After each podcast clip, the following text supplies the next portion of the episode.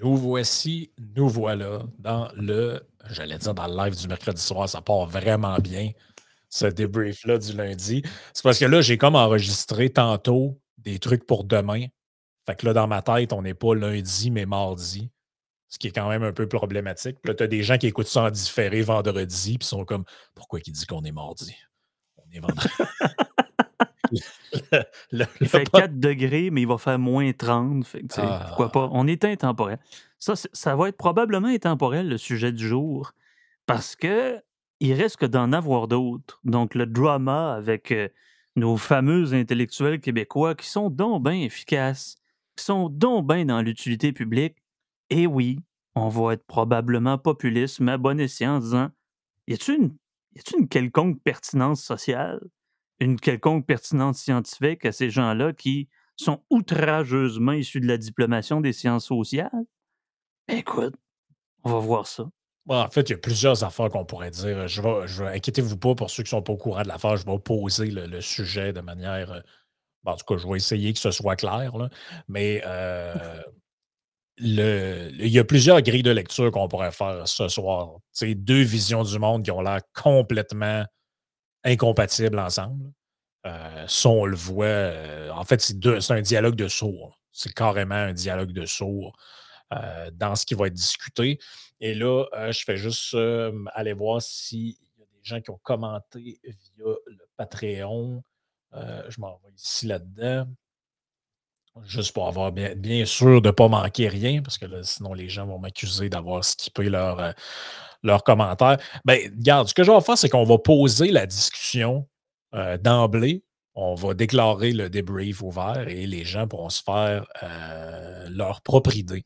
Donc, grosso modo, je t'avais envoyé l'extrait d'ailleurs, c'est que euh, Léa Clermont-Dion, c'est un nom qui est quand même assez dur à dire pour mes pauvres moyens, elle est allée au podcast de Stéphane Bureau. Donc, Stéphane Bureau qui anime Le Monde à l'envers, toute la patente. Elle a fait quand même une longue entrevue. Et, il faudrait que je l'ouvre dans le bon navigateur, ça aiderait. Et elle, disons qu'elle elle, elle, faisait des déclarations pour le moins surprenantes que je vais vous faire entendre. Bien, surprenantes. Pour ceux qui connaissent le personnage, c'est pas très surprenant. Mais puis là, ça a parti toute une histoire avec Mathieu Bock-Côté. Il a écrit un article dans le journal. Elle lui répond sur son Instagram. Et donc, je vous fais écouter le petit clip, puis après ça, on, on commentera. Donc, le voici. le voilà. C'est assez, comment je dirais, white trash pittoresque. Mais sans, sans méchanceté. C'est très méprisant, l'idée du white trash pittoresque. Ben, excuse-moi, ben, excuse-moi. Est-ce que tu as été à Rawdon? Non, mais j'ai été à plein d'endroits qui pourraient ressembler à Rawdon, par exemple. Ben, moi, je me faisais intimider parce que j'avais des robes carottées. Fait que je peux te dire qu'il y avait... Ça, dans le cours d'école, ça jouait dur. c'était... White trash, mais le choix de l'expression n'est pas ici anecdotique on discute, ce n'est pas un jugement que je porte, je veux pas, je te dis, je veux surtout pas censurer ta parole, mais ce sont des gens, moi, qui me semblent malmenés dans l'époque qui est la nôtre. Euh, tu, qui as sûrement raison. Qui ont été euh, largués et euh, sur lesquels on s'essuie les pieds. Donc, le white trash aujourd'hui, est-ce qu'on accepterait de traiter un autre groupe minoritaire de cette façon-là? Mais tu as raison qu'il faut éviter de stigmatiser. Puis, moi, je le fais un peu avec humour, mais c'est vrai qu'il y a de la condescendance là-dedans, donc il faut faire attention. Imagine, tu parlais du black trash. Mais non, mais là, ça marcherait pas. C'est J'aime la fin. La fin est, la fin sublime. Je le fais un peu avec humour, dit-elle, de façon légère. Madame Clermont-Dion, ben écoutez, écoutez, c'est un peu difficile de donner confiance en notre intelligentsia, comme diraient les Russes à une certaine époque, notre apparatchik intellectuel au Québec, de devoir, encore une fois, comme Mme Clinton l'a si bien fait, et c'est ce qui un peu le fait perdre, contre M. Trump, les, les deplorables. Moi, je viens du Saguenay. Hein? On entend euh, des vertes et des pommures, mais bon, je ne vais pas euh, victimiser euh, ma, ma. Non. Et naturellement. Mais white trash, la plèbe, tous ces gens-là, hein, les édentés, c'est toujours cette façon hautaine, méprisante qu'ont certains individus garnis de diplômes, garnis de bonnes intentions, à l'égard de nos valeureux euh, habitants. Mmh. Moi, je pense qu'elle a, euh, je pense qu'elle a une crotte sur le cœur, cette fille-là. Je veux pas lui faire de procès d'intention, là, mais je connais beaucoup de gens, OK, qui sont sortis de, la, de leur région natale pour aller à l'école. Moi, ça ne m'est pas arrivé parce que je, je pense que je suis une personne qui s'adapte assez bien à son environnement. Mais euh, il y a des gens qui sortent de, qui partent de leur région natale, que ce soit la, Gaspésie, que ce soit l'Abitibi, que ce soit la Côte-Nord, la Saguenay-Lac-Saint-Jean, que ce soit euh, peu importe où vous, d'où vous venez au Québec, qui vont dans la grande ville, qui étudient et qui reviennent avec un paquet d'idées euh, qui, ont, qui ont appris, des affaires sur lesquelles ils ont été familiarisés, etc. Et ils reviennent dans leur région natale avec l'intention, toute bien intentionnée, d'éduquer les gens là-bas. Et des fois, ils se font revirer de bord. Des fois, il y en a qui écoutent passivement, mais des fois, ils se font revirer de bord en disant Bon, on sait bien, tu reviens de la ville. Regarde comment tu es rendu. Ça, ça, en gros, ça veut dire quoi? Ça veut dire regarde l'autre qui arrive, qui veut nous apprendre la vie. Ben oui, c'est ça. C'est pas pour rien que j'utilise ces, mots-là. Mais c'est un. J'ai l'impression que c'est un peu ça. Parce qu'en gros, qu'est-ce qu'elle dit? Elle dit elle dit à Rodden, c'est une gang de une gang de tout croche, là, wild trash pittoresque. Là. Puis en gros, elle fait, fait, référence à quoi? Elle fait référence au fait que là-bas, les gens seraient, je sais pas, racistes, intolérants, euh, etc. Puis quand l'autre, il dit Ouais, tu trouves pas que c'est un peu exagéré? Ben, elle dit Excuse-moi, je viens de là, donc je le sais. Oui, ben exactement. Puis il continue en disant ben, il essaie de placer un mot, puis il dit Ben moi, je viens pas d'Outremont. Et et Stéphane Bureau d'esquiver de façon très élégante, comme il fait tout le temps, euh, en disant ben moi, bah, ce crochet droit, ça me fait pas grand-chose, mais excuse-moi ma grande. N'oubliez pas d'où vous venez, mais vous n'êtes pas que le produit d'où vous venez. On ben s'entend là-dessus? Sans pour dire qu'on est des. Tu sais, euh, j'entends déjà Mathieu Bocoté me griller oui, il euh, s'en vient, Mathieu. Exactement. Euh, je, vais, ouvrir officiellement le podcast et Mathieu ah, s'en vient à l'instant. Ben oui, on n'a pas commencé. On va oublier. Pas encore commencé, tu vois, ça fait huit minutes. Ah oui.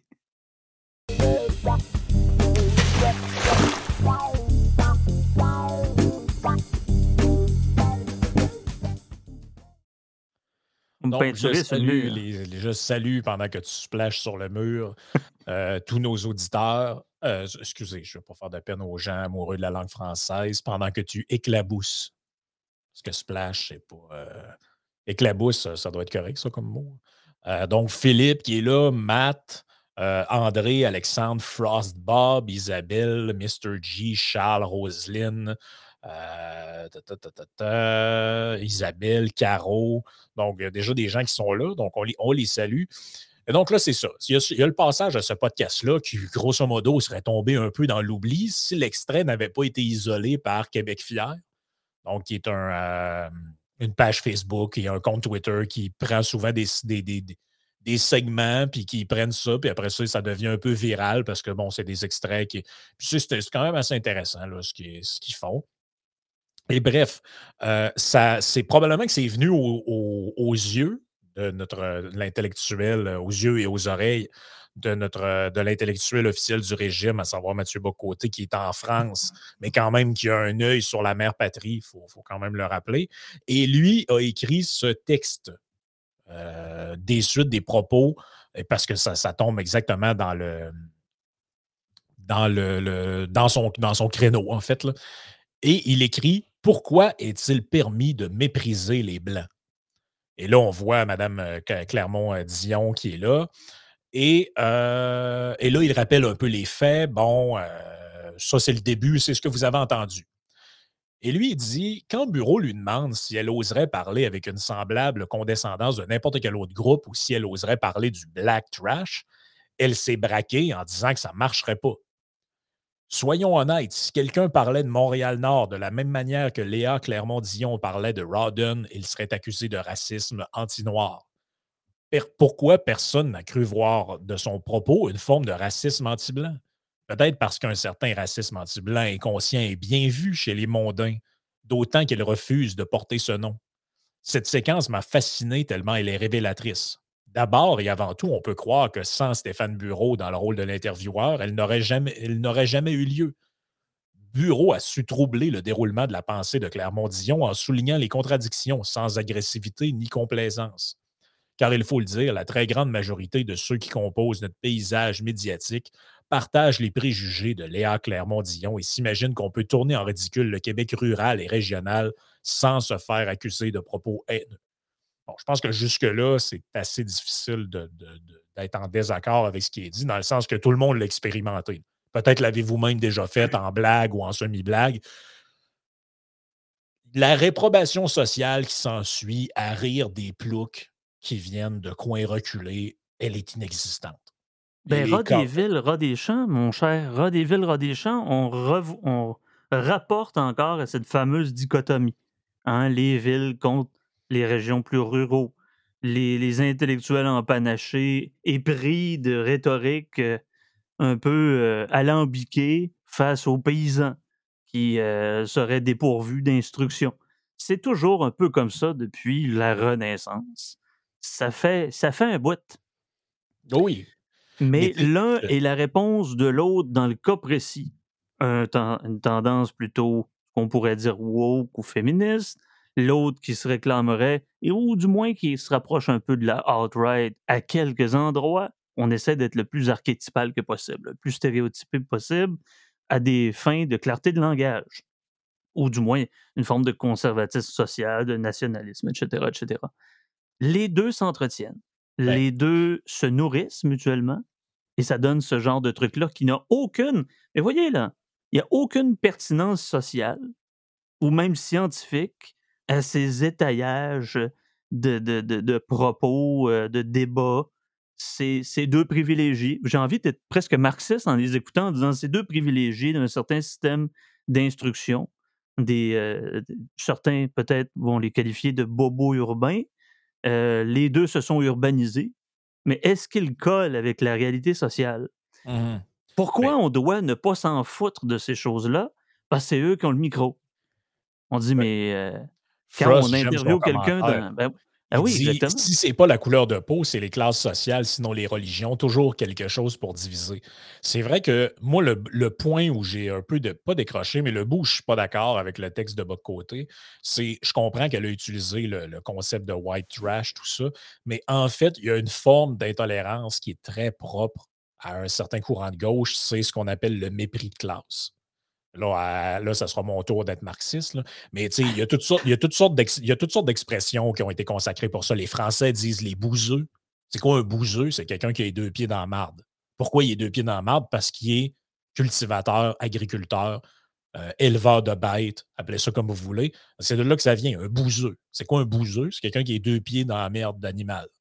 Donc, et ça, c'est des expressions de la ville pour dire ben, les bouseux de campagne. Sous-entendu, les gens qui sont en dessous de nous. Tu comprends d'un point de vue. Donc, elle, en fait, moi, je ne pense pas que ce qu'elle fait, c'est tant du racisme anti-blanc, comme a voulu le twister Mathieu Bocoté. En fait, ce qu'elle fait, c'est la bourgeoise, la personne qui vient de la campagne, qui s'est en campagne, Rawdon, je ne sais pas si on peut dire que c'est une campagne, mais la personne qui vient d'un milieu plus rural, qui s'est embourgeoisée par la ville et qui a maintenant découvert la pensée bon chic, bon genre, euh, le féminisme, tout ce que tu veux, et maintenant regarde son lieu d'origine et ressent une forme de dégoût pour ça, en fait. Et ça, c'est une forme de mépris de classe.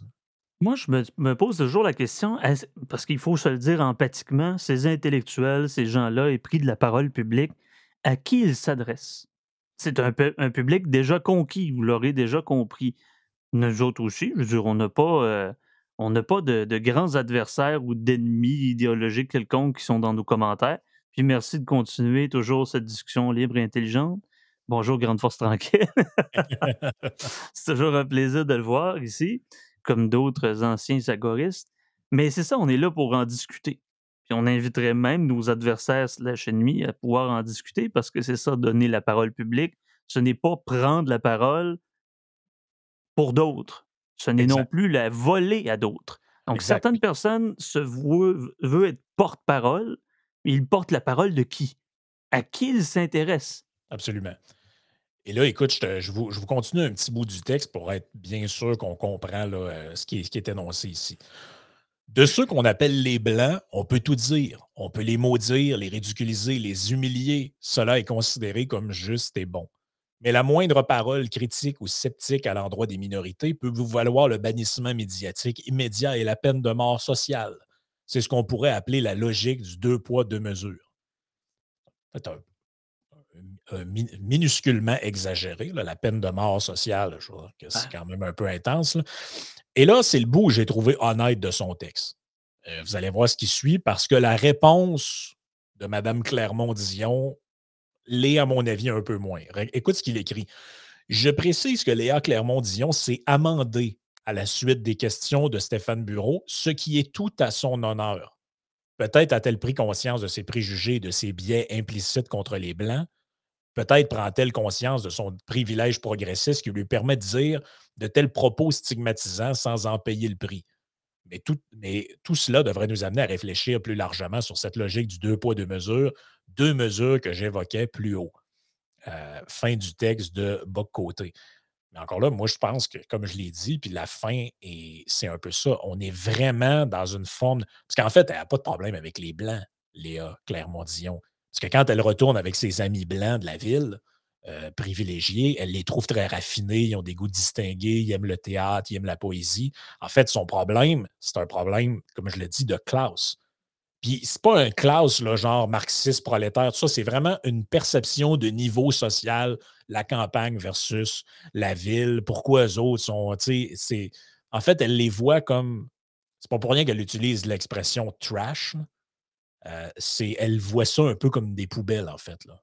C'est des gens qui euh, sont un peu arriérés, sont euh, bon pourquoi. Tu sais, pour des, des, doctorants illustres, parce que Mme Clermont-Dion et M. Bocoté sont garnis, comme je l'ai évoqué tout à l'heure, de diplômes. Puis c'est pas vraiment de l'envie de ma part. C'est pas, je suis pas être capable d'aller plus loin, c'est que ça me tente pas. Mais au final, il y a comme une, une espèce de bulle qui se crée autour de ces gens-là où ce qu'ils se, comment dire, se conditionnent dans, un, dans une chambre à écho. De chambre à écho avec le même type de réflexion, le même type de, de comment dire, de transit euh, associatif, et ça donne ce genre de, de dialogue, si on peut appeler ça dialogue. Ben, justement, pas un dialogue. Moi, le bout où je donne tort à Mathieu Bocoté là-dedans, ah, j'ai dit sur l'aspect classe, un peu d'aspect d'exagération, mais le, principal bout où je lui donne tort, tu sais quoi? C'est de lui avoir consacré un article dans le journal. Ah non, non. Non, ah, pas qu'il n'a pas le droit de parler de ça. Non, mais tu vas comprendre ce que je veux dire. Oh oui. Non pas qu'il n'a pas le droit de parler de ces thématiques-là. Moi, j'ai aucun problème avec ça. C'est son, son segment de marché, c'est son créneau. C'est ses sujets qu'il aime. Parfait. Mais il lui a donné ce qu'elle voulait. Parce que ces gens-là, de, ce type de militants-là, qui ont ce genre de propos-là, carburent à la victimisation du fait qu'on les a attaqués. Et j'en veux pour preuve sa réponse. Sa réponse, je l'ai ici, je vous la présente à l'écran. Vous allez voir que elle, elle, va pas avec le dos de la main morte, comme disait euh, Jean Perron. Euh, elle écrit. Euh, donc, elle fait un post qui s'appelle Mathieu Boccoté et son dérapage. Je, vous, le montre pour que vous voyez c'est quoi, là, mais ce n'est pas pertinent parce que c'est trop petit pour voir. Et voici ce qu'elle écrit. Il y a des limites à accepter des propos mensongers et quasi diffamatoires. elle parle de l'article de Boc Côté. Est-ce qu'il y a quelque chose de diffamant dans ce qui a été écrit? Peut-être que tu vas. Euh, peut-être que pour toi, oui, mais moi, j'ai rien vu de. Il n'y a pas de diffamation là-dedans. Il a relaté. maîtriser assez peu. Soit, je sais, ça fait un faux dilemme, je fais une parenthèse pour sur ta lecture, soit c'est vraiment de l'apparente mauvaise foi, ou c'est du travestissement de vocables qu'ils ne comprennent pas eux-mêmes? peuvent être excessivement bons en sociaux ou excessivement bons en études féministes, mais euh, juridiquement, ça va pas de la chenoute. Il euh, n'y a pas de diffamation dans ce qu'elle dit. Puis je suis pas un amateur d'aucun des deux. Je suis pas. Euh, pas non plus leur, ennemi idéologique. Mais non, non, non. Mais c'est que quand je te dis qu'ils ont besoin d'une certaine manière l'un de l'autre, c'est que tu vas voir que ah ce qu'elle écrit valide ce que lui dit d'une certaine manière. Et là, lui va voir ça, va se sentir, s'il ne l'a pas déjà vu, va se sentir légitimé de revenir là-dessus, probablement dans une future chronique, pour dire d'ailleurs, voici la réaction qu'elle a eue aux propos que j'ai tenus sur elle. Et puis là, c'est comme une espèce de servicieux, de dialogue de sourds, en fait, qui en finit plus de finir avec une surenchère de, victimisation et. Euh, euh, Les deux se victimisent très bien parce que ça, on, essaie de, faire grandir la fenêtre d'Overton, puis faire un effet Streisand et d'avoir de la croissance au niveau du public. Mais définitivement, les deux bebites se cannibalisent, mais en même temps se nourrissent. Parce que bon, quand tu écris un article à chaque jour, l'originalité vient à manquer. Puis peu importe les facultés rhétoriques ou intellectuelles de M. Boccoté, à un moment donné, tu ne sais plus quoi dire parce que t'as pas rien à proposer. Fait que des intellectuels ou des idéologues, appelez ça comme vous voulez, c'est un peu de la masturbation intellectuelle entre deux privilégiés. Au ben final, est-ce que ce débat, cette discussion, appelez ça comme vous voulez, va nécessairement donner une utilité quelconque euh, à nous, humbles paysans? Mais le plus drôle, c'est qu'elle ne se rend pas compte. En fait, on dirait qu'elle va. Tu sais, côté, ça cette fois que je l'écoute parler. Là. un des points qu'il répète tout le temps, c'est les gens de gauche de cette mouvance-là définissent ce qui est les périmètres de la respectabilité. Et quand vous errez de ce périmètre-là, ils disent que vous dérapez ou que vous transgressez euh, les limites de l'acceptable et du bon goût. Et voici comment elle commence son plaidoyer. Depuis plusieurs années, j'observe les dérives idéologiques de Mathieu Bocoté. Qu'est-ce qu'elle vient de faire? Elle vient, elle vient exactement de, de, faire exactement ce qu'il lui reproche de faire. Donc, autrement dit, c'est toujours un peu une espèce de. C'est du double standard. C'est toujours, toujours une espèce de double standard. non, c'est toi. Écoute, c'est pas loin. Là. On parlait de la cour de récré. J'ai écouté un bout. Je pense pas l'écouter au complet parce que c'est très lassant, même si M. Bureau euh, a une bonne voix, etc. Mais on parlait justement de ça. Il y a quelque chose d'intéressant dans le transit émotionnel de l'invité. La cour d'école, l'intimidation. J'imagine que les deux ont été, peut-être que je vais faire de l'intention, mais ont été intimidés. peut-être qu'il y a quelque chose. C'est vraiment non, c'est toi, non, c'est toi, mais avec des figures rhétoriques euh, plus lyriques et plus démonstratives. C'est juste ça que ça change. Alors, je veux dire, euh, là, si on sort la carte de l'intimidation, mais qui ne l'a jamais été? Qui n'a pas un peu les oreilles décollées? Qui n'a pas des n'avait pas des lunettes avant tout le monde? Qui n'a pas, euh, je sais pas, qui dans le cours d'éducation physique, on ne s'est pas aperçu qu'il y avait euh, du poil ses jambes en dessous des bras avant les autres? qui, sa voix n'a pas commencé à muer avant les autres, fait que les autres ont ri de lui? Tu sais, je veux dire, tout le monde a vécu une expérience de même à un moment donné. Si ça, si ça vient qu'à définir notre vie au complet, je ne le prend pas de la bonne ou de la même façon la digestion émotionnelle de ces choses-là euh, n'est pas perçue de la même manière. Et peu importe votre cercle d'instruction, votre entourage, votre revenu, ça ne vous dispose pas d'une mauvaise digestion émotionnelle. On pourrait divaguer longtemps en faisant de la psychanalyse à deux sous euh, de Mathieu et Léa, mais Mathieu et Léa, possiblement, il y a certaines choses qui n'ont pas digéré. Donc, continuons un peu le, plaidoyer de. Oui, on continue le plaidoyer. Ben il, y a des, gens qui, disent Ouais, mais OK, mais c'est quoi, genre, qu'est-ce que ça nous apporte d'analyser ça? Ben, ça nous apporte que, à mon avis, ce débat-là est très représentatif de la société dans laquelle on est maintenant. je ne veux pas faire des grandes histoires, là, le monde d'aujourd'hui, la société d'aujourd'hui, mais ce que je dis, c'est que, vous l'avez sûrement remarqué, là, on a de plus en plus des, un dialogue de sourds entre d'un côté des gens qui sont de cette mouvance-là, euh, c'est de la faute des hommes, du patriarcat, et de l'autre, ces gens qui regardent c'est leur interlocuteur, ils sont mais c'est des, des, des woke rendus complètement fous, ils vont amener notre civilisation à sa perte, etc. etc. Mais on fait comment pour sortir de cette marde-là?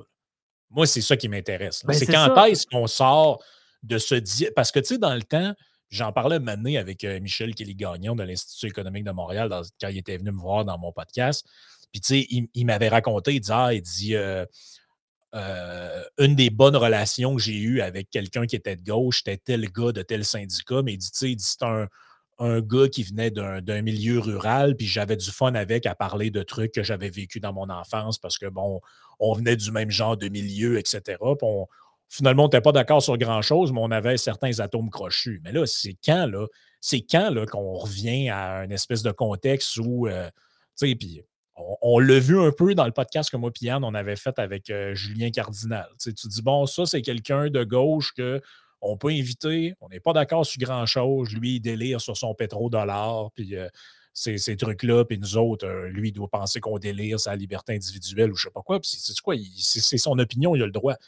Mais quand est-ce qu'on est, est capable d'entamer un dialogue avec des gens plutôt que de se garrocher des roches par la tête? J'ai l'impression que malgré tout, malgré toute éducation et instruction, il y a encore moins de gens qui ont eu le souci d'être éduqués, d'éduquer, je dis bien, à la négociation, à la diplomatie. Parce que c'est beau d'avoir des parents profs, puis d'avoir été, euh, d'être allé à une école euh, fortunée, d'avoir un paquet de diplômes, mais si vous n'êtes que capable de débattre et de vous masquer sous la rhétorique, il y a juste ça. Il y a juste les beaux mots qui plaisent. Mais au reste, le commerce entre individus ne peut pas se faire de façon correcte parce qu'il n'y a que l'intransigeance du débat en avant de nous. Il n'y a pas la libre négociation entre individus. Comment tu veux que les enfants de Mathieu et les enfants de Léa puissent faire valoir leurs points sans antagoniser l'autre? Ça a l'air tellement facile et simple, ou du moins basic de ce que je, je suis en train de vous dire, mais je me rends compte que non d'apprendre à nos enfants, au lieu de se plaindre, de geindre, de chialer, de crier plus, plus haut que les autres, on se retrouve avec des figures qui sont supposément nos modèles idéologiques au Québec et à la France. Ben, c'est oh beau, ça, tout ça, ces discours-là. C'est merveilleux, mais c'est juste du romantisme. Au final, qu'est-ce qui reste? Qu'est-ce qui reste comme résolution de problèmes conséquents que les gens vivent? Mais tu sais, je vous ai lu le texte de, de bas côté, vous avez vu un peu le ton. Bon, c'est vrai, il lui reproche de faire du racisme anti-blanc. Mais à part ça, est-ce qu'il a été méprisant envers elle? Est-ce qu'il a dit que est-ce qu'il l'a traité de non? Non, ça me semblait. Mais pourtant, quand tu regardes la réponse de Clermont-Dion, tu te dis, mais mon Dieu, elle a été victime, euh, elle a été lynchée ou je ne sais pas quoi. Et voici ce qu'elle écrit. Or, ce matin, Mathieu Bocoté a franchi un pas de trop encore le point que je disais précédemment, en m'accusant de donner dans le racisme anti-blanc. Sa stratégie est simple. Prendre une citation hors contexte. Je pense qu'il a quand même donné le contexte. En fait, il a même mis le lien vers l'extrait dans son article. Donc, ça, je, trouve que l'argument n'est pas terrible. Exercer un procès d'intention de l'auteur et stigmatiser la personne. Bien sûr, Mathieu Bocoté est un adepte de l'argument ad hominem, c'est-à-dire s'en prendre à l'adversaire directement dans sa personne en lui opposant ses paroles, euh, en, lui, en lui opposant ses propres paroles ou ses propres actes. Et là, Franck et moi, on avait cette petite discussion pré-podcastique. C'est quoi un ad hominem? En une phrase, c'est fesser sur le messager au lieu du message. Donc, c'est beau. Frank disait quasiment qu'on devrait revisiter ce cours-là sur les sophistes parce qu'on dirait que personne ne comprend encore. Soit qu'on utilise notre mauvaise foi et on va torpiller l'adversaire ou l'ennemi, j'en sais, euh, de, ces sophistes-là, ad hominem, l'appel à l'intention, etc. Puis d'utiliser tous les vocables de la locution latine ad hominem, ad personam et compagnie.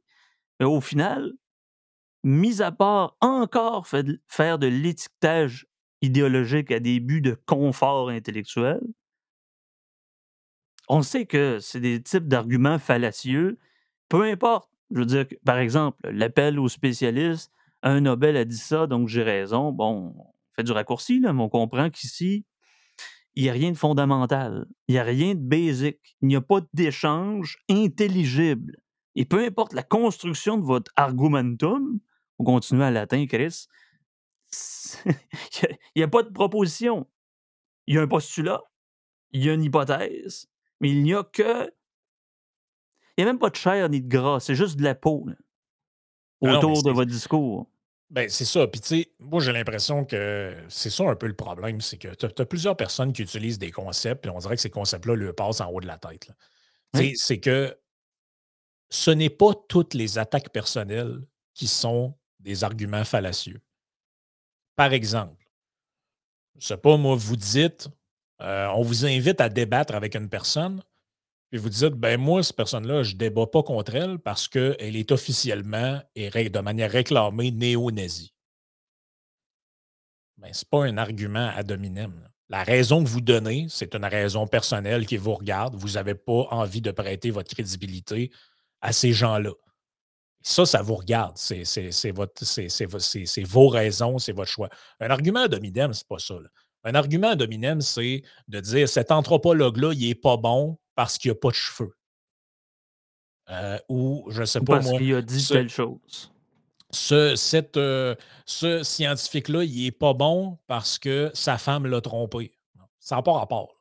Tout le monde a compris ça. Il faut que l'attaque qui, qui soit faite n'ait pas de lien avec le propos qu'on essaie de démontrer. Mais moi, j'ai déjà eu des gens qui me disaient pas fort pour un philosophe, tu fais des arguments à dominem. Ce que j'avais dit, par exemple, c'était que je ne me souviens plus de quel politicien je parlais, mais je disais ben, ce politicien-là, il vient d'un milieu privilégié, il prétend parler au nom de gens de la classe euh, populaire, mais en réalité, il ne comprend absolument rien de leur vie, étant donné son, euh, son appartenance à un milieu privilégié. Ça, ça, supposément que selon cette personne-là, c'est un argument à dominem. tu attaques la personne et non le ménage. Tu attaques la personne et non le message. Oui, mais le message n'est pas indépendant de la personne. Ben oui, mais tout est à abattre chez l'autre. Lorsque vous trouvez votre contraire, tout est à abattre chez l'adversaire. Parce que vous avez raison. Parce que votre idée est meilleure. Je veux dire, pas de négociation y avoir. Je veux dire, écoutez juste les Twitter de ce monde, puis les commentaires en bas du Journal de Montréal ou TVA ou Radio-Canada le matin, Gilles ou Gaétan ou Pierre-Alexandre, peu importe, qui ont de la difficulté à s'exprimer. Puis peu importe, là, peu importe leur instruction. Beaucoup de gens ont de la difficulté à exprimer un point de vue sans antagoniser l'autre dans un contexte où tous les opposent. Oui, absolument. Absolument, mais il faut faire attention avec c'est, j'allais dire, ces nomenclatures-là. Mais c'est un peu comme l'idée du point Godwin. En fait, je ah pense que c'est le meilleur exemple. Euh, le point Godwin étant l'idée que plus, on, plus le temps avance dans une discussion, que j'appelais dans un autre podcast la réduction ad iclerum, plus il va avoir une référence aux nazis ou à l'extrême droite, etc. Bon, ben, c'est sûr que traiter tout le monde de nazi, c'est un argument, c'est un point Godwin. Mais si la personne l'est pour de vrai, ce n'est pas un point Godwin. C'est ça le mon point que j'essaie d'expliquer depuis le début. Donc, quand Mathieu Bocoté dit Léa Clermont-Dion, elle a dit telle affaire, si c'est vrai, ce n'est pas un argument ad hominem. Parce que Check your premises, disait Ayn Rand. Check your premises. Où tu te rends avec tes skis? Où tu te rends avec tes skis? C'est quoi tu veux prouver? Puis d'ailleurs, dans ces attaques-là, qui sont des fois complètement infructueuses, infructueuses, pardon, il n'y a, pas, a pas de réponse à ce genre de truc-là. Écoute comment c'est drôle. Paragraphe numéro 1. Non, t'as peu. Paragraphe numéro 2, donc celui que je viens de le faire, elle prétend être victime d'un argument ad hominem et, faire un, et, et, que Mathieu Bocoté lui fait un procès d'intention. Écoute bien le, le, paragraphe numéro 3. Je, je, vous rappelle, deuxième fois, elle dit que Mathieu Bocoté lui fait un procès d'intention à elle. Et là, elle dit c'est une rhétorique facile à observer de chronique en chronique. Sa stratégie est tout aussi évidente. S'attaquer à une personne, en faire un bouc émissaire, envoyer sa meute à ses trousses afin de justifier une thèse, la sienne, celle de la grande catastrophe. Nous vivons dans une société dominée par les woke et les féministes idéologiques radicales sont là pour semer la haine à l'égard des hommes blancs. Là, le bout, ce qu'elle dit que lui, il fait ça dans le but d'envoyer une espèce d'armée de malades mentaux après elle, qui serait en l'occurrence, par exemple, nous ce soir, ou je ne sais pas, selon la perspective que vous avez. C'est pas, ça notre but. C'est pas ça notre but, mais elle, c'est sûrement comme ça qu'elle le verrait. Mais c'est pas grave, euh, mon cher Frank, parce que les deux m'ont bloqué. Fait que je peux pas m'attaquer à l'un des deux de toute façon. Je dois être vraiment trop infréquentable pour les woke mais, mais est-ce que vous avez compris que c'est elle qui fait un procès d'intention là-dedans. elle dit que lui, il a clairement écrit son texte dans le but de lui envoyer des gens sur le dos, une armée de ci et ça. Puis là, tu te dis, OK, attends un peu. Là. Il y a donc bien des idiots utiles puis des larbins dans notre société. C'est incroyable. Ils ont des armes. Écoute, on se croit au temps de l'Antiquité chinoise que tu avais deux, trois héros qui savaient comment se battre et que l'armée de paysans avec des lances au bout de. Quoi? C'est juste ça, là. C'est ce que je vois, cette espèce de. Je vois deux enfants je vois deux enfants profondément immatures. Et là, c'est très drôle. Peu importe le travestissement rhétorique et des mots d'une qualité langagière extraordinaire, je ne vois que des enfants. Et là, c'est très drôle. Écoutez ce qui suit. C'est une rhétorique qui relève du renversement victimaire. En arguant que je donne dans le racisme anti-blanc, il sous-tend que ce type de discrimination est aussi grave que le racisme vécu par les personnes noires. Et là, le aussi est en majuscule, ce qui est une affirmation pour le moins curieuse et factuellement erronée. Donc, elle, elle fait une hiérarchie du racisme, apparemment. C'est apparemment que pour elle, donc c'est quand même drôle qu'elle elle l'accuse de dire ça de elle. Parce que qu'est-ce qu'il dit Bocoté dans son texte? Il dit c'est un truc à deux vitesses. Quand tu fais du racisme anti-blanc, on considère que c'est pas trop grave. Elle, qu'est-ce qu'elle lui répond? Ouais, mais c'est vrai que c'est moins grave. C'est carrément, carrément, ça qu'elle vient d'écrire. Et là, écoute, c'est une affirmation pour le moins curieuse et factuellement erronée. Mais bon, les faits, hein, Mathieu Bocoté ne s'intéresse pas aux faits. C'est franchement dommage et court comme analyse, comme analyse, mais plus encore, c'est dangereux évidemment, lui, il est un dangereux. Et là, écoute, je vous passe des bouts, mais elle conclut son texte en disant tout ce qu'il raconte revient à un seul point, son obsession à lui, la perte des privilèges de l'homme blanc. Donc, elle commence son texte en disant qu'il lui fait un procès d'intention, elle n'a pas de mépris pour les gens comme ça, puis blablabla, puis c'est ci, puis c'est ça. Et finalement, tout son texte n'est qu'une validation de tous les points. mais attendez, il y a quelque chose. Mais encore une fois, il faut se poser la question, ce message, ce discours, ce texte, cette chronique, cet article-là, ça s'adresse à qui? Encore une fois, à des gens déjà conquis. S'en fout de la bonne foi ou non. Les gens vont plus soyer, vont adorer, vont admirer, vont repartager comme des petits pamphlets qu'on distribuait dans la rue autant jadis. Hey, j'ai goût quasiment de faire un article sur ces fragiles intellectuels. Écoute, je rappelle encore une fois avec, euh, avec Duplessis qui disait on était, on était ben trop occupés à travailler puis à labourer les champs plutôt que lire Karl Marx. J'ai l'impression qu'on devrait s'occuper à autre chose. Hein. Il y a des gens qui n'ont peut-être pas assez travaillé. Ah oui, pardon. Ils ont travaillé durement pour des articles conçus et très construit sur la nation québécoise ou le devenir de la forward wave féminisme.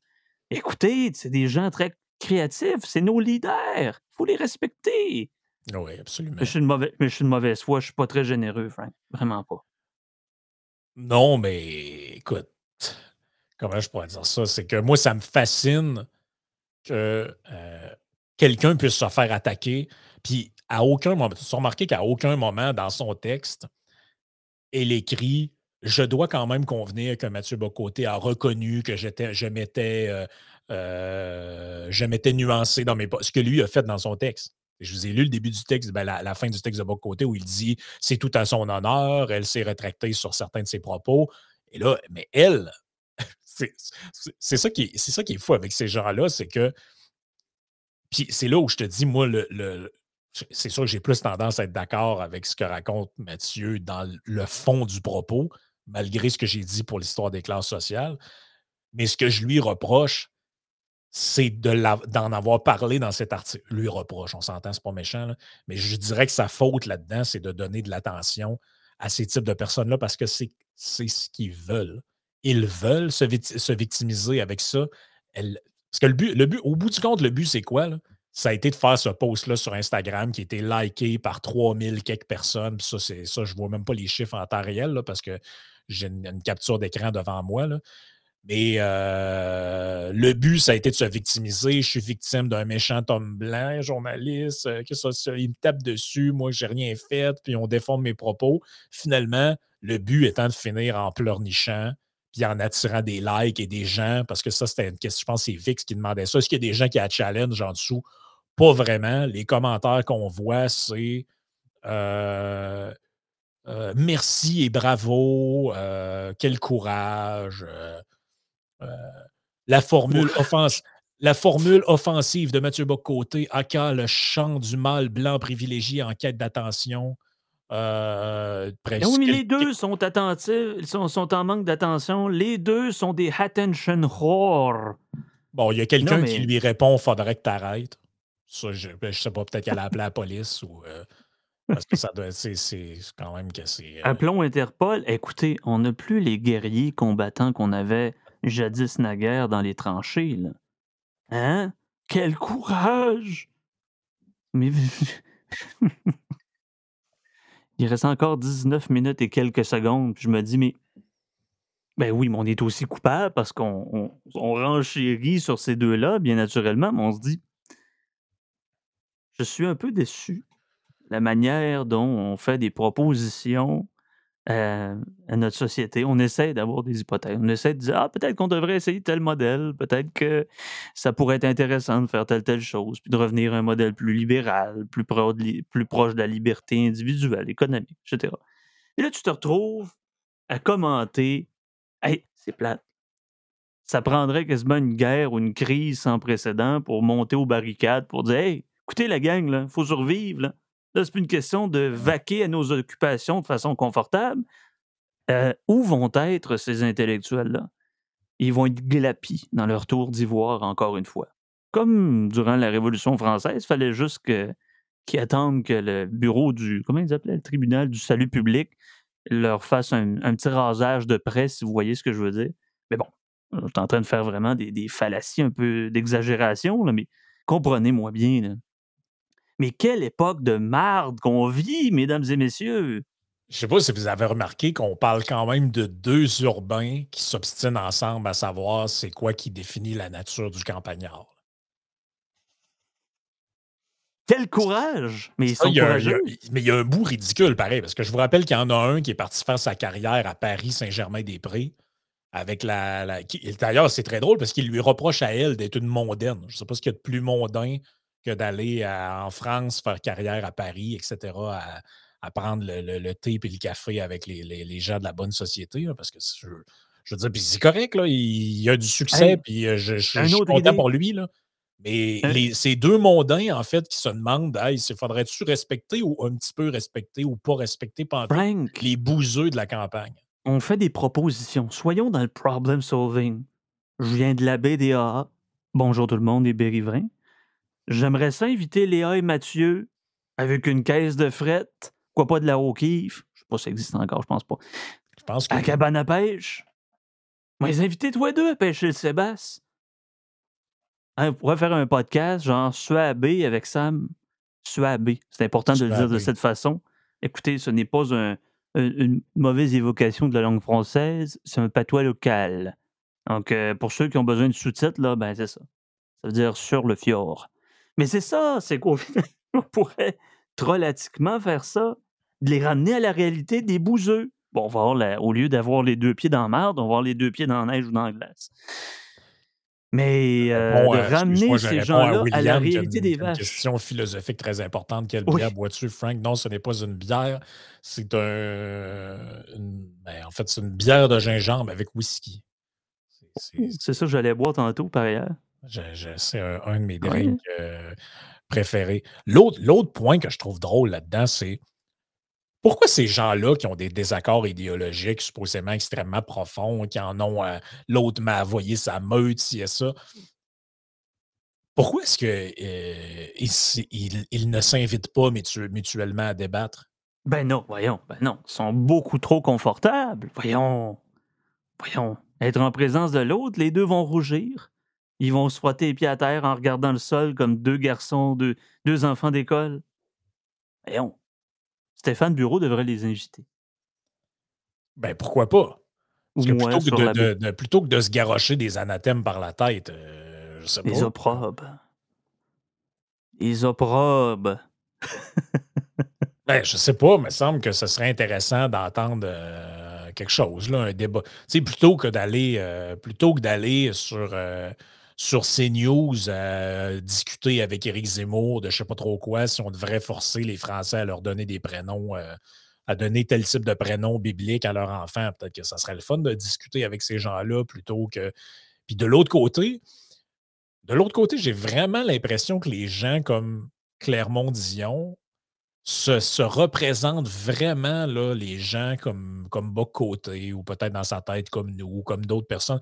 Ils, se représentent vraiment ces gens-là comme des espèces d'êtres extrêmement méchants et euh, euh, même, même, je la suspecte que dans l'entrevue avec Stéphane Bureau, euh, elle n'a pas aimé ça du tout, qui amène l'affaire de Ouais, mais t'aurais-tu dit black trash? Parce qu'elle, pour elle, ça va. elle le dit dans son texte. C'est évident que si je peux le dire pour un, euh, ça ne veut pas dire que je peux le dire pour l'autre. C'est le deux poids, deux mesures, il est assumé dans son discours. C'est ce que Bocoté lui reproche de faire, elle, d'une certaine manière, elle l'assume. Elle le dit clairement. Oui, oui, mais. Imaginons. C'est pas la, même chose, une discrimination ou une autre, donc j'ai le droit de le faire. Mais imaginons qu'elle ne pense pas ce qu'elle dit. Et ce qu'elle évoque, c'est pour encore une fois plaire à son public déjà conquis. Imaginez. Je veux dire, c'est beau l'évocation des concepts, les, écritures d'articles, etc., mais il y a beaucoup de non-dits. Il y a beaucoup de mensonges également et d'hypocrisie dans, dans, dans la tête, ou du moins dans le comportement de nos élites éclairées. Hein. on, vit, on vit dans une époque où les élites sont, ont, jamais été autant éclairées que, c'est ça, on regrette quasiment le 18e siècle. Euh, le, mensonge, bon, sans dire que le mensonge est partout, tout le monde est des menteurs, on n'ira pas dans cette généralisation abusive, encore une fois, mais je les suspecte de ne pas penser, de ne pas dire ce qu'ils pensent réellement, de ne pas penser ce qu'ils disent. Je pense, Léa pense-t-il de Mathieu, écoute, on fait quasiment de l'occupation double. C'est quasiment, pas loin de ça. Ça serait malade qu'on mette ces gens-là dans une télé-réalité. Encore des idées? Ah. Ça serait Ben oui, ben absolument. Imagine que, imagine que, tu fais une genre de télé-réalité, puis c'est, tu choisis, on va dire, euh, tu choisis, on va dire, une quinzaine de personnes, et il y en a la moitié des 15 que ce sont des, des, des, des purs woke extrémistes, et de l'autre côté, c'est des genres d'émules de Jordan Peterson. Et à la fin, il y a un couple qui doit sortir de là. Sérieusement, ce serait la ben meilleure télé-réalité jamais faite de l'État. Ben oui! C'est meilleur encore que The Osborne avec les chiens qui pissent sur le tapis. Parce que la raison n'est pas par leur appartenance illustre, mais on verrait bien qu'ils reviendraient sur le plancher des vaches. Et la nature revient au galop. dire, euh, ça ferait mentir Rousseau, puis encore une fois, faire plus soyer Thomas Hobbes, l'homme est un loup pour l'homme. On le verrait réellement avec nos fidèles illustres. Imagine-le imagine en pleine distorsion cognitive, pareil. Euh, ce Christy de facho-là, là, je suis tellement pas capable de le sentir, mais il est tellement chaud, là. ou Ça pourrait arriver. Ou bien, ah, lui, là, il est tellement woke, euh, well, là, je suis pas capable, mais ouais. Sur le bureau, tantôt, les caméras vont se fermer. Risque que c'est drôle. Ah, il y a ah, sûrement un montage à faire là-dessus. Ah, ça serait magique. Moi, je. je, je, Tu sais, il y avait un film à un moment donné, là, euh, comment ça s'appelait, le film où ils sont sur une île, puis euh, c'est une genre de télé. Non, non, non, c'est une télé-réalité, mais euh, qui, poussée à l'extrême, ils sont sur une île, puis c'est le dernier qui survit, retrouve sa liberté, puis c'est comme des, des, gens qui étaient en prison. Ah, dites-moi, pas Hunger Games, celui-là avant Hunger Games, les Japonais ont tourné un film là, en deux volets. Survivor. Battle Royale. Non, non, non, c'est ah, Survivor que, que, je cherchais. Y a copié Battle Royale? Mais ce serait malade que ça existe, un truc de même pour de vrai. Là. C'est. Euh, parce qu'on verrait que ces chroniqueurs qui parlent à tous les jours de leur, euh, leur inoculation d'introjection de la pensée. Pourquoi j'essaie de faire du verbiage pour le fun. C'est des exagérations de langage, vous avez compris, c'est un peu le personnage. Mais Mané, t'as plus d'originalité. Tu sais, Mathieu, après son whisky puis son article, il est vidé de sa substance. Ben, la même chose que Léa Clermont dit, à un moment donné, il y a une cassette. Puis peu importe, là. Ma cassette, la cassette de Frank, de Yann, Mané est vidée. Oui, on a toujours des choses à dire, puis avec du monde intelligible, vous pouvez parler jusqu'à 3 heures du matin. Mais à un moment donné, lorsqu'on dépasse la frontière de l'idéologie, la nature reprend sa place. Survivor à Ça serait Rawdon. Ah, malade, ça serait à à Rawdon, en Rawdon. plus. À Rawdon. Ah, c'est que c'est drôle? Mais mais- mais moi, j'aimerais. Sérieusement, on devrait faire une télé. Il avait fait ça dans le temps avec. euh, euh, ben, c'était dans le fond, c'était Paris Hilton avec euh, son ami. Là, il les avait envoyés dans des. euh, Nicole, Nicole Richie. Nicole Richie. Puis il avait fait une version cheap de ça, québécoise, avec Jacinthe, puis euh, je sais pas trop qui. Anne-Marie Lozic. Pourquoi je connais ça beaucoup trop?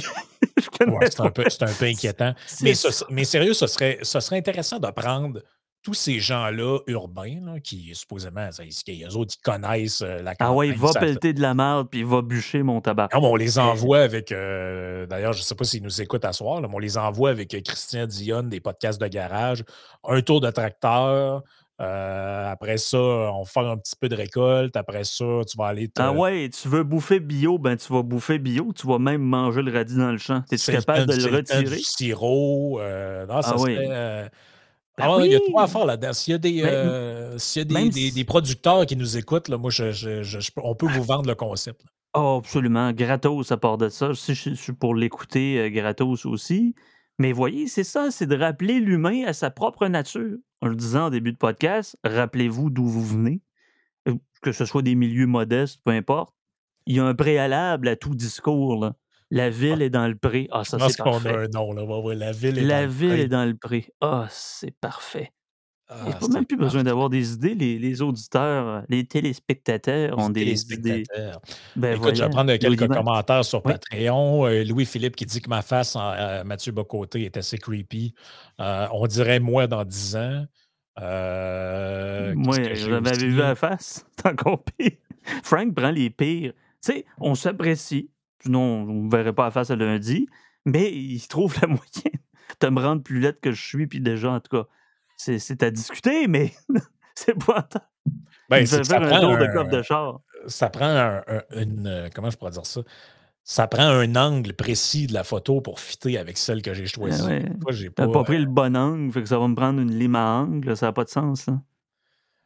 Ta, ta, ta, ta, ta. Qu'est-ce qu'on a ici? Jonathan qui dit Attention à ne pas vous journal de Montréaliser. Un gauchiste parle et agit en gauchiste. C'est con comme la lune. Puis ensuite, un, or- un éditorial de Mathieu Bocoté, Joseph Facal et Oui, Cito au ben- matin, midi, soir. Ben, ben oui, ben exactement. J'ai fait un article de Parle-t-on trop des woke? Euh, C'est pas mon idée, c'est l'idée de Frank. Mais c'est pas grave, les deux. Si on parle des deux en même temps et de la discussion. Mais c'est bon ce que Jonathan vient de nous dire. Effectivement. Ben, c'est Faut- pas tomber là-dedans, J'ai dit, mais- moi, j'aurais coupé ça court. C'est que le. Je pense, en fait, c'est quoi? Je pense que le, le passage de Léa Clermont-Dion, qui a le droit de dire tout ce qu'elle veut, c'est pas ça mon point, puis je veux pas la censurer, mais son passage et la clip qui était sortie de, euh, à- de, les- de son passage à Stéphane Bureau, c'est bon en lui-même. Tout le monde a vu ce qu'il y avait à voir. Et, ce- et le propos qu'elle a tenu là, ben, sert d'une certaine manière à vous faire votre idée que vous avez de elle selon la perspective que vous avez. Et je pense pas que le texte de bas côté plus la réponse euh, un peu parano au texte euh, était nécessaire là-dedans. En fait, ça n'a fait que jeter de l'huile sur le feu, tout ça. là. Ça n'a rien apporté, ça n'a ça, ça, ça a rien donné. Puis, ben, en fait, ça n'a rien donné. Ça vous a donné un, ça vous a donné un live à soir. Oui, ben c'est ça. Mais je me demande de façon finalement, à non, finalement, je retire ce que j'ai dit. C'est c'est une excellente idée qu'ils ont faite parce qu'à cause de ça, on a une émission de télé-réalité qui s'en vient. Mais Tu, m'en- tu, m'en- tu, m'en- tu me, tu me voles les mots de la bouche, mais je me pose la question de façon humble. Ces gens-là n'ont plus rien à dire.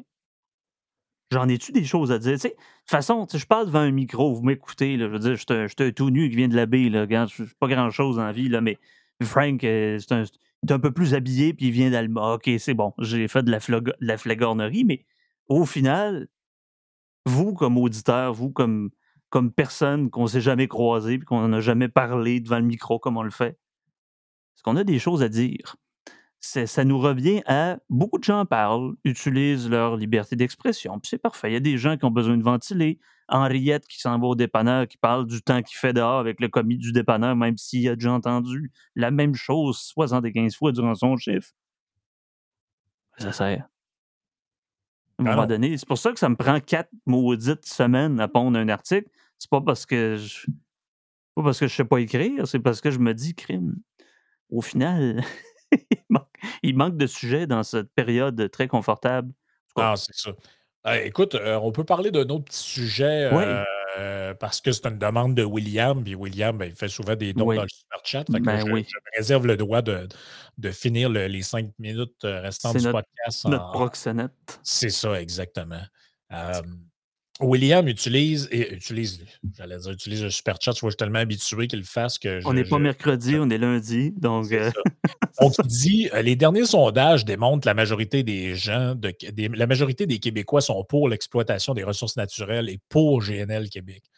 La région y est majoritairement favorable aussi. Qu'est-ce qui pousse les politiciens à s'allier contre une majorité de la population, comme le, dossier du troisième lien et le tramway? Est-ce l'influence de Montréal, le coût politique?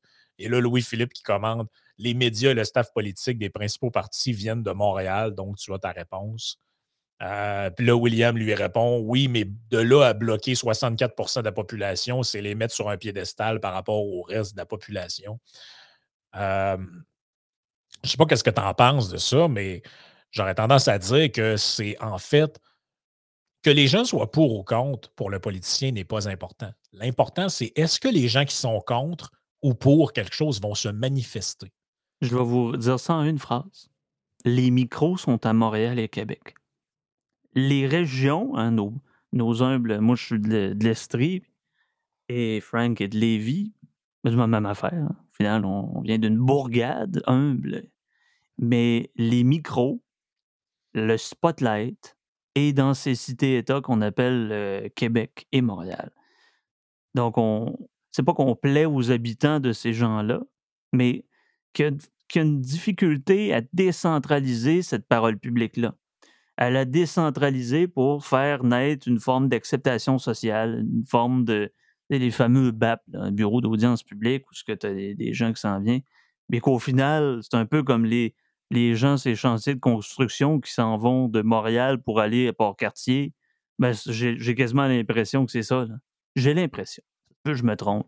Mais oui, oui. Écoute, J'ai joué dans le psychologique de William. Il a Hey. donc utilisé les super stickers pour nous dire qu'il était notre fan numéro un. Ce à quoi je veux bien lui accorder ce titre. Euh, mais écoute, je- le- ton point est super bon par rapport à l'influence des médias, mais aussi le fait que,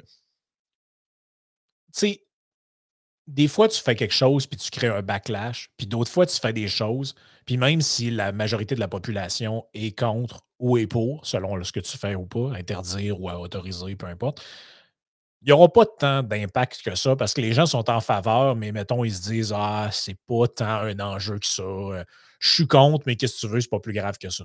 Et l'exemple typique que j'ai de ça, c'est par exemple, le- le- on en a jasé dans un podcast, ça fa- faisait pas mal parler les gens sur Patreon, c'est le, le dossier de la peine de mort. Tu sais, la peine de mort a été interdite au Canada en 1976 de mémoire, ou euh, ouais, c'est 76, de- je pense, ou 76 ou 73, euh, par euh, le bon Pierre Elliott, donc le père de le père de l'autre. Et euh, la réalité, c'est que même encore aujourd'hui, c'est quoi, c'est raison. 60 C'est 60 60 c'est 76. 76, hein, c'est Ouais. ça. Puis je pense que la, la dernière, c'est en 1963. La dernière exécution qu'il y a eu. au Canada. 62. 62. On les de ces dates, mais oui.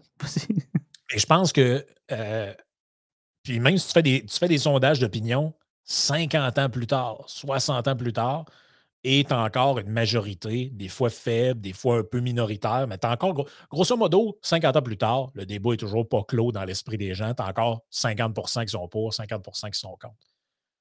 Mais est-ce que quelqu'un va vraiment prendre la rue avec des pancartes, des enfants, faire des chaînes humaines, aller devant le Parlement, dire On veut le rétablissement de la peine de mort? C'est pas quelque chose qui est mobilisant, c'est quelque chose sur lequel des gens ont une opinion ou pas.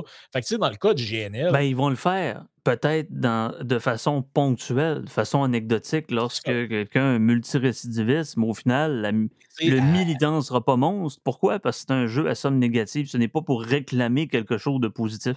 Ben, à mon avis, là, c'est peut-être. euh, mais tu sais, dans le on l'a fait, on on fait, je pense, en 1789, par contre. Là. Faut quand Ah, même ça.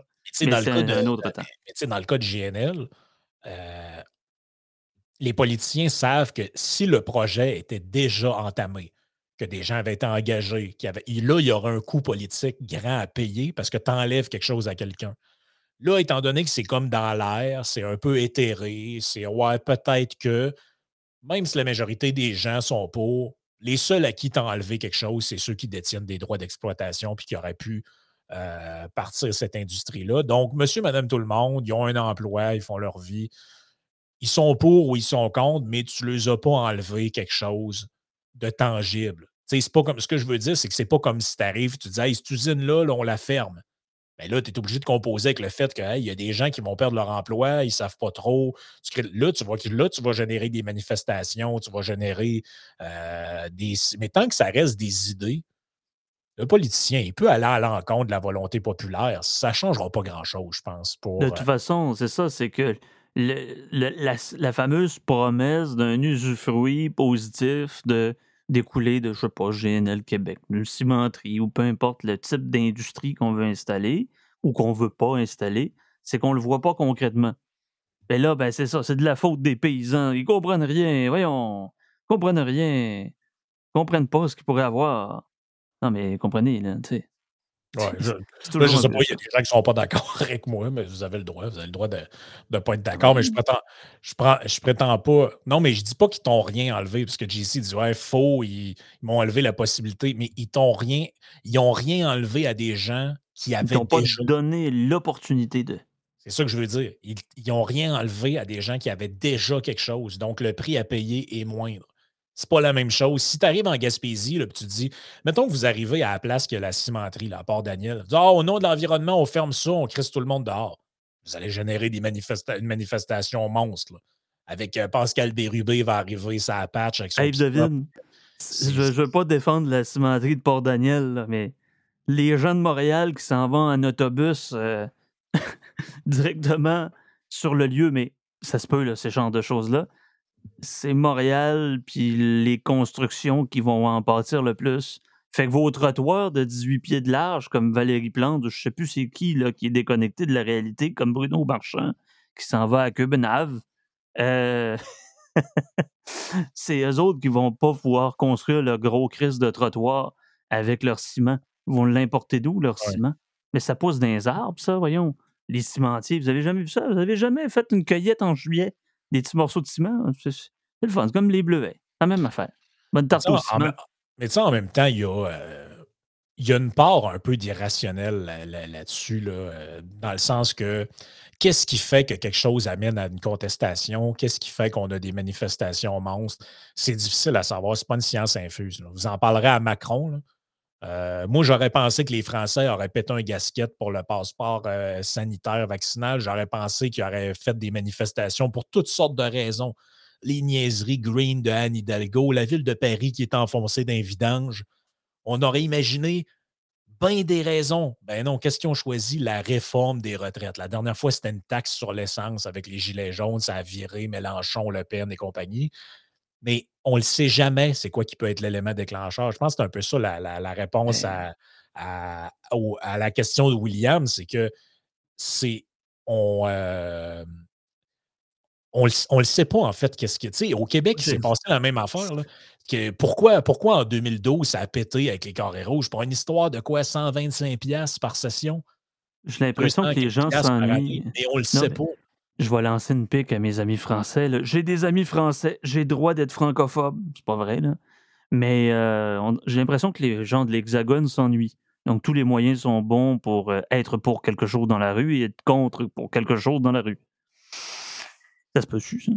Je veux dire, ça- je veux dire euh, Mané, quand t'as plus rien à faire, tu te tournes les pouces, une petite manifestation, c'est une promenade de santé. Bon, ça puis tu sais je suis pas il y, a, des clientèles qui sont plus euh, réactives que d'autres lorsqu'on brime euh, comment je pourrais dire ça? Si, si les gens que vous prenez en grippe, ce sont des travailleurs du Saguenay qui font leur affaire, qui ne dérangent pas personne, puis que ce n'est pas des professionnels de la manifestation, qui, eux, ça ne les dérange pas de prendre 10, 12, 15 jours euh, pour, de leur temps à leurs frais pour aller saccager l'espace public et tout ça, comme, comme on le voit en France, comme on l'a vu dans le temps des carrés rouges, ben là, tu sais, ces gens-là, en général, ils font leur vie, puis ils veulent pas de problème, puis si on était méprisant, on dirait qu'ils prennent leur trou.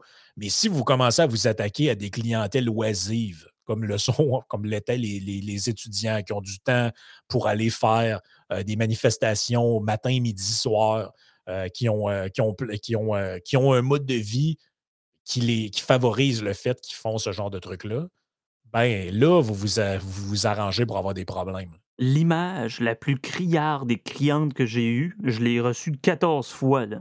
14 personnes qui m'ont envoyé ça sur mon Messenger. Le, le, petit couple qui boit leur café à une terrasse, à, je sais pas, c'est à Paris. Puis là, tu vois au loin, genre, euh, un feu qui allume. Probablement, c'est, c'est pas une caricature, puisque c'est le fruit ou la représentation de notre époque. Tout brûle, mais il y a quelqu'un qui boit ben, tout brûle, on s'entend. On a connu des temps beaucoup pires que ça, mais c'est un peu cette dichotomie-là entre euh, révolution ou rébellion, injustice. On, injustice de, on est dans l'injustice d'à peu près tout aujourd'hui. Et certains qui continuent à boire leur café en faisant comme What the fuck is happening? c'est n'importe quoi. J'avais vu, c'est sûr et certain, je vais l'envoyer à Frank tantôt. Puis ce qui est encore plus paradoxal là-dedans, c'est que tu as des gens qui sont insultés. Tu as des gens qui sont. Euh, qui, qui vont réagir pour des conneries. Puis au final, t'en as d'autres, tu te dis, mais les amis, vous faites brimer votre liberté, vous faites piler ses pieds, vous. Euh, non, ah, il faut ce qu'il faut, qui aurait fait mieux. Euh, euh, c'est partout pareil, puis les grandes rationalisations, puis finalement, la personne, euh, trois jours plus tard, je ne sais pas quoi, elle, se fait mégenrer ou je ne sais pas trop, puis là, on fait un grand texte, puis ça finit dans un, une grande histoire de société. Je sais qu'il n'a pas utilisé Super Chat, mais Philippe Marchand, une réplique, une rétorque vitriolique de notre époque. On, entre guillemets, merci Philippe, il m'écoute attentivement. On est trop confortable et paresseux on prend les combats dopaminergiques qui, qui ne demandent pas trop d'efforts. Pourquoi j'ai pris la voix de Lucien Bouchard pour, pour parler du Travaille pas! Travaille pas, ça va de bon sens. Québec Sud. plutôt ici. mais c'est parfait. C'est parfait. Non, mais c'est ça. Besoin, écoute, la, la, révolution et la manifestation de notre époque se, se, se passent en scrolling down. Ouais. Hein? On a plus ça. Oh, tu sais, dans le temps, on avait des valeurs, on coupait la tête des rois. Aujourd'hui, on scrolling down. Absolument. Ben écoute, euh, merci tout le monde d'avoir été là. Grande force tranquille, Yannick, Alexandre, Martin, euh, Alexandre, un autre Alexandre. En fait, vous êtes. Euh, ça paraît qu'il y a des gens qui, sont, qui ont vécu une partie de leur vie dans les années 90, là, parce qu'il y a beaucoup d'Alexandre qui nous suivent. On, vous adore. Quand, je, je, dis ça parce que quand j'étais à la petite école, j'avais toujours trois ou quatre Alexandre dans ma classe. Là, on savait, on sait à quelle époque je suis né et j'ai grandi. Euh, William, Vix, Karine, JC, euh, Roselyne, on a eu notre auditeur de la France aussi qui était là tout à l'heure.